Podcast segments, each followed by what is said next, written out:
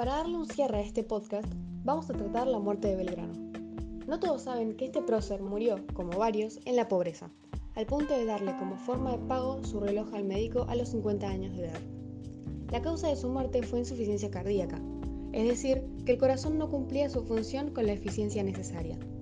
Poco se habló de la misma en los medios de comunicación, ni siquiera los diarios La Gaceta y El Argos, que eran los diarios con más detalles y alcance del momento. El único diario que notificó esta desgracia fue el despertador teofilantrópico.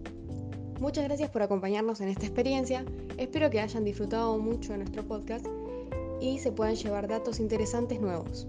Como despedida, abrimos un canal con nuestros oyentes para darnos devoluciones de nuestro proyecto.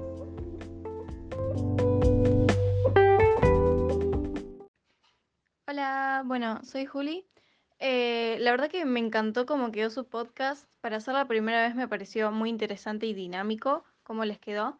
Pero, ¿cómo se les ocurrió hacer un podcast? Hola, muchas gracias por tu apoyo. Este podcast lo hicimos para un trabajo práctico del colegio y nos gustó la idea de compartirlo con la gente, más ahora con esta devolución.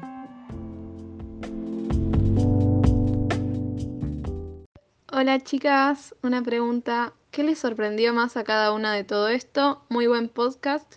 Saludos, beso grande. Hola, muchas gracias, me encantó tu pregunta. Lo que más me sorprendió fue que nadie habló de la impactante muerte de Belgrano, habiendo hecho tanto por nuestra patria. Yo me parecía muy justo que los bienes que donó al futuro del país se hayan desaprovechado completamente como para que un solo diario haya hablado de la muerte. Real que me supera.